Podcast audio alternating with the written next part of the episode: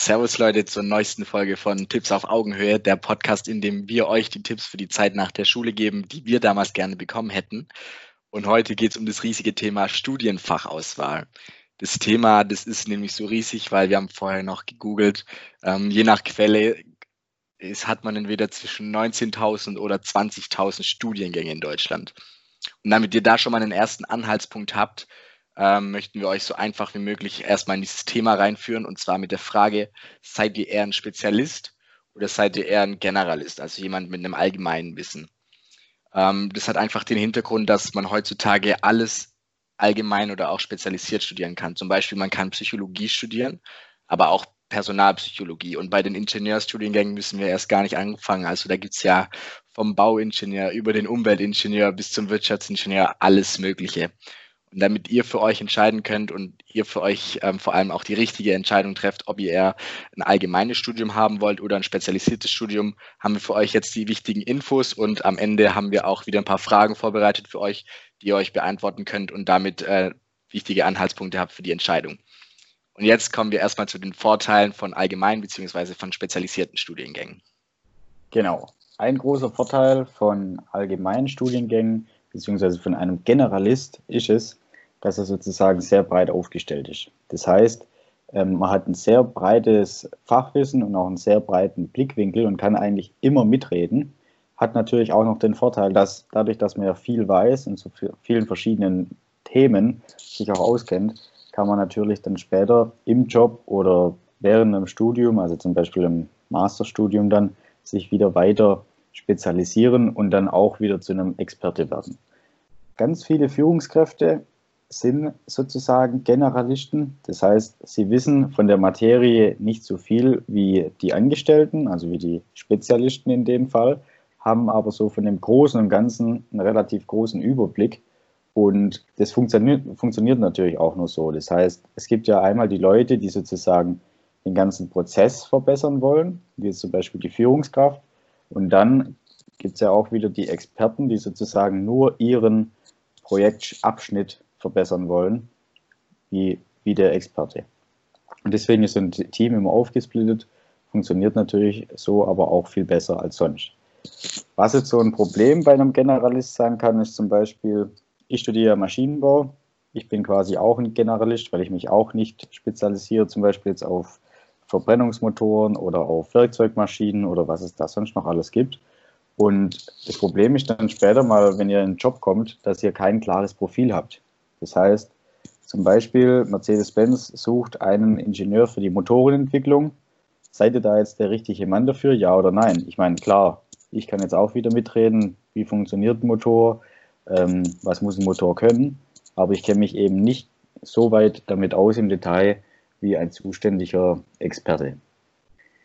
Jetzt komme ich zu dem Thema Experten bzw. spezialisierte Studiengänge. Jetzt habe ich ja gerade schon den Arbeitsmarkt angesprochen, dann mache ich da gerade mal weiter. Und zwar, wenn jetzt gerade wir das Beispiel wieder aufgreifen von dem Verbrennungsmotoreningenieur, dann ist der da natürlich super dafür geeignet. Es kommt aber immer mal wieder in der Wirtschaft vor, dass es einen sogenannten Schweinezyklus gibt. Der Schweinezyklus heißt so viel wie, das Expertenangebot schwankt immer je nachdem, wie Angebot und Nachfrage eben gerade agiert. Das heißt, es gibt ein Überangebot von Experten, du bist kein wertvoller Experte. Wenn es aber eine hohe Nachfrage nach den Experten gibt, wie zum Beispiel bei Verbrennungsmotoren, dann findest du natürlich sehr einfach einen Job. Deine Jobchancen oder deine Jobbereiche sind natürlich aber auch wieder stark begrenzt, weil du eben nur mit deinem Expertenwissen in verschiedenen Branchen tätig sein kannst und bei verschiedenen Arbeitgebern. Allerdings bist du als Experte natürlich der Fachmann auf dem Gebiet und wirst da immer was finden und bist natürlich auch super angesehen. Wie ihr jetzt rausfindet, ob ihr eher der Typ seid für ein allgemeines Studium oder für ein spezialisiertes Studium, beziehungsweise ob ihr eher ein Generalist oder ein Spezialist seid, das sagt euch der Fabi jetzt mit den kommenden Fragen. Genau, wichtig ist nochmal zu betonen, dass es nichts ist besser als das andere, ja. Also Spezialisten brauchen Generalisten, Generalisten brauchen aber auch Spezialisten. Was es aber gibt, ist was, was besser für euch ist. Das heißt, es gibt was, was besser zu euch passt. Und damit ihr das rausfindet, haben wir, wie Tobi gerade gesagt hat, die Fragen.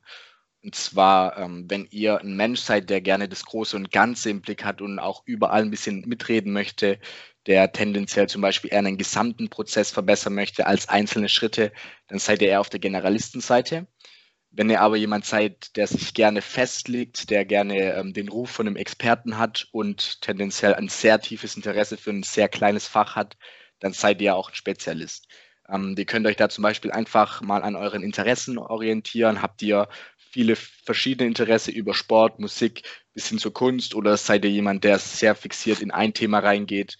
Ähm, zum Beispiel auch bei dem Thema äh, Entertainment, schau dir Dokus an zu nur einem Thema oder schau dir Dokus über Ernährung, dann über Geschichte und dann über den Weltraum an. Beobachtet euch da ein bisschen im Alltag einfach, ähm, beantwortet die Fragen für euch und dann könnt ihr rausfinden, ob ihr eher auf der Generalistenseite seid oder eher auf der Spezialistenseite. Tobi hat schon ein paar Erfahrungen angesprochen, die er gemacht hat bei sich im Maschinenbaustudium. Ähm, kannst du da vielleicht noch ein bisschen mehr dazu erzählen, wie du die Entscheidung für dich getroffen hast und ähm, wie das ganze Thema bei dir gerade aussieht? Ja, bei mir war das eben so, ich habe gewusst, ich möchte was Technisches studieren. Ich möchte irgendwas mit Maschinen zu tun haben, also nicht jetzt zum Beispiel wie Standsmaschinen oder Werkzeugmaschinen, sondern also Maschinen im Bereich von Nutzfahrzeugen oder Traktoren zum Beispiel. Habe aber eigentlich nie so richtig den Plan gehabt, wie geht es eigentlich, oder ich habe immer noch keinen Plan, wie geht es nach dem Studium jetzt eigentlich weiter.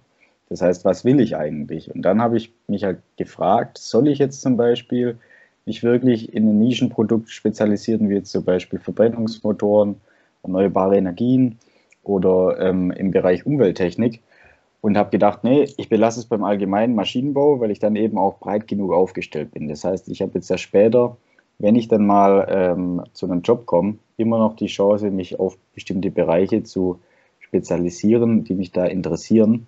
Und das war mir eigentlich das Wichtigste, weil ich halt, wie gesagt, einfach keine Ahnung habe, was ich eigentlich genau machen möchte. Was sagst du zu dem Thema? Bei dir ist es wahrscheinlich ähnlich, oder? Weil du auch noch nicht genau weißt, wo es dich mal hin verschlägt. Ja, genau, bei mir ist es sehr ähnlich. Ähm, ich bin der Wirtschaftsingenieur, das heißt, ich glaube, man kann sich quasi nicht breiter aufstellen im ähm, Bachelor of Science Bereich.